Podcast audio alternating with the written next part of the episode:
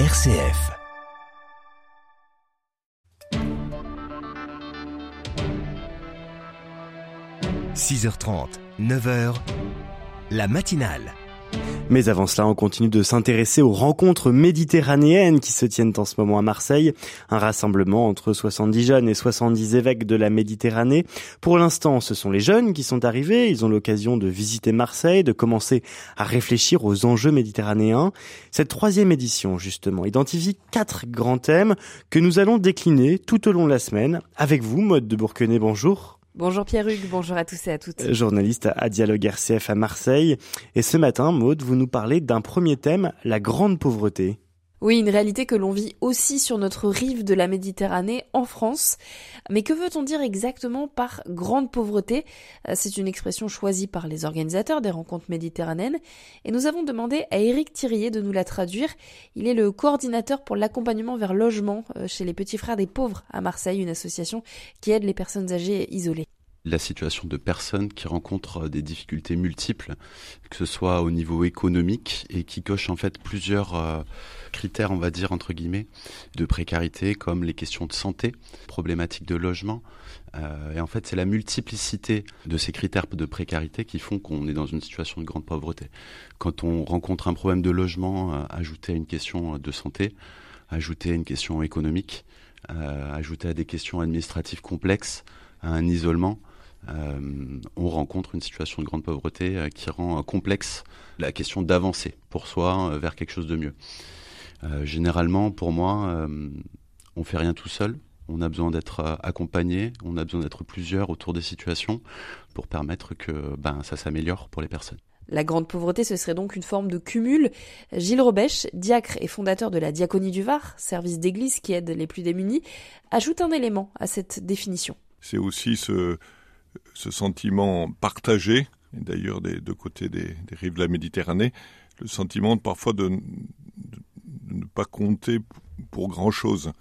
Et face à ce cumul de problèmes, de ne pas être considéré et, d'être euh, comme enfermé dans un, cercle infernal dont, on n'arrive pas à s'en sortir et, d'avoir le, le, sentiment aussi d'être euh, catalogué comme euh, responsable soi-même de cette pauvre précarité. C'est, je crois que c'est l'enfer de la grande pauvreté. Euh, c'est pas tant d'être euh, totalement démuni, mais c'est dans un, monde clivé d'avoir le, sentiment de ne pas trouver la brèche pour recréer du lien et aller de l'avant. Et Maud, on parle souvent des associations qui croulent de plus en plus sous les demandes. Est-ce que la grande pauvreté euh, s'aggrave en France? Oui, c'est en tout cas le constat d'Éric Thirier à Marseille. On reçoit de plus en plus de, signalements hein, de personnes euh, âgées en situation difficile, euh, sans logement. L'action pour laquelle moi je suis missionné, c'est de l'accompagnement vers le logement de personnes sans domicile, âgées. Et donc c'est dans ce contexte-là que je constate qu'il y a de plus en plus de, de, de, de remontées de, de, situations auprès de nos équipes. Je trouve ça inquiétant. Ce que je trouve inquiétant également, c'est les difficultés que nous, on peut rencontrer aussi pour aider les personnes et retrouver des, enfin, des, des solutions aux, différentes problématiques. Je trouve que c'est de plus en plus compliqué de construire quelque chose autour des personnes, euh, notamment sur la question du logement. Je trouve que sur Marseille, le coût des logements a explosé dans le privé. Même au niveau social, j'ai l'impression qu'il y a eu des augmentations liées à l'énergie. Euh, donc la, la, situation, elle n'est pas en train de s'améliorer. Je pense même qu'elle est en train de se dégrader fortement et, euh, et qu'on va avoir un cocktail plutôt explosif dans quelques temps. Pareil pour Gilles Rebèche dans le Var. Il y a plusieurs facteurs aujourd'hui, de fait, l'éclatement des, beaucoup de familles, et donc beaucoup de familles monoparentales avec euh, justement cette spéculation immobilière, les difficultés du, logement. Et puis il y a cette euh, nouvelle forme aussi de fracture numérique où euh, à la fois c'est un, progrès incroyable, mais où à la fois des personnes plus âgées et, même des plus jeunes qui pourtant sont habitués des, sur les réseaux sociaux ne, s'y retrouvent plus dans tout ce qui est le, registre de, l'accès au droit. Et on, voit, comme disent certains, des personnes qui, disent de manière triviale, ils pètent un câble parce que euh, ils se sentent pris dans une sorte de toile d'araignée. Alors il y a des solutions qui, peut être dans la gestion du manque, mais qui ne sont pas toujours des solutions. Je pense, on a beaucoup insisté cet an dernier là sur le problème de la précarité alimentaire. Mais c'est vrai qu'on ne va pas gérer ce genre de, situation simplement en gérant des surplus alimentaires de la grande distribution. On se rend compte qu'autour de la précarité alimentaire, il y a toutes les questions d'éducation à la santé avec des gens qui, qui souffrent de diabète, d'obésité, et, que surtout euh, euh, autour de l'alimentaire, c'est la nécessité de trouver des lieux pour se restaurer, pas simplement se restaurer du point de vue nourriture, mais de se restaurer dans, ses relations, donc, du coup, les cantines solidaires, les épiceries solidaires, les, les points d'accueil sont aujourd'hui des, des, outils de lutte contre la grande précarité qui manifestent que la, question de la, solitude, de l'isolement, de la disqualification sociale, même de l'apartheid social, est, est aujourd'hui un, effet d'aggravation de la pauvreté.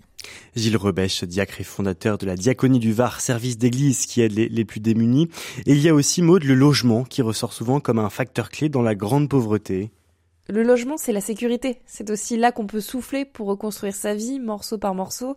Et c'est l'idée du Mas de Carl dans le Vaucluse, une association qui héberge des personnes sans abri dans une bâtisse à la campagne. Denis Mulsan est le directeur de cette association. Carl est situé en fait à Villeneuve-les-Avignon, dans une région de Garrigues. C'était une terre inhospitalière sur laquelle s'est implanté ce lieu, avec un projet de communauté.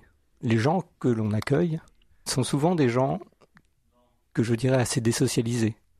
Et pour eux, ne serait-ce que être capable de recréer à une toute petite échelle des relations humaines est quelque chose d'important. Donc on n'est pas projeté tout de suite dans l'extérieur. Aujourd'hui, l'extérieur vient à nous, vient à eux, par le biais de ce projet communautaire qui est de faire vivre ensemble des résidents, des salariés et des bénévoles donc 40, une quarantaine de résidents, une dizaine de salariés et euh, une quarantaine de bénévoles. Des gens qui tous vont participer à des activités communes sur le lieu pour créer un lien de fraternité. Une parenthèse pour mieux redémarrer et pourquoi pas sortir de la grande pauvreté. Face à cet enjeu, les lois n'ont-elles pas un rôle à jouer pour assurer un logement et un loyer décent pour tous? Avec des exemples d'expérimentation, permis de louer, encadrement des loyers. Ah, peut-être que les jeunes de l'Assemblée des rencontres méditerranéennes en discuteront. Et de tout cela, on rediscutera avec le père Alexis Leproux, aussi l'organisateur de ces rencontres méditerranéennes. Il sera notre invité à 8h10.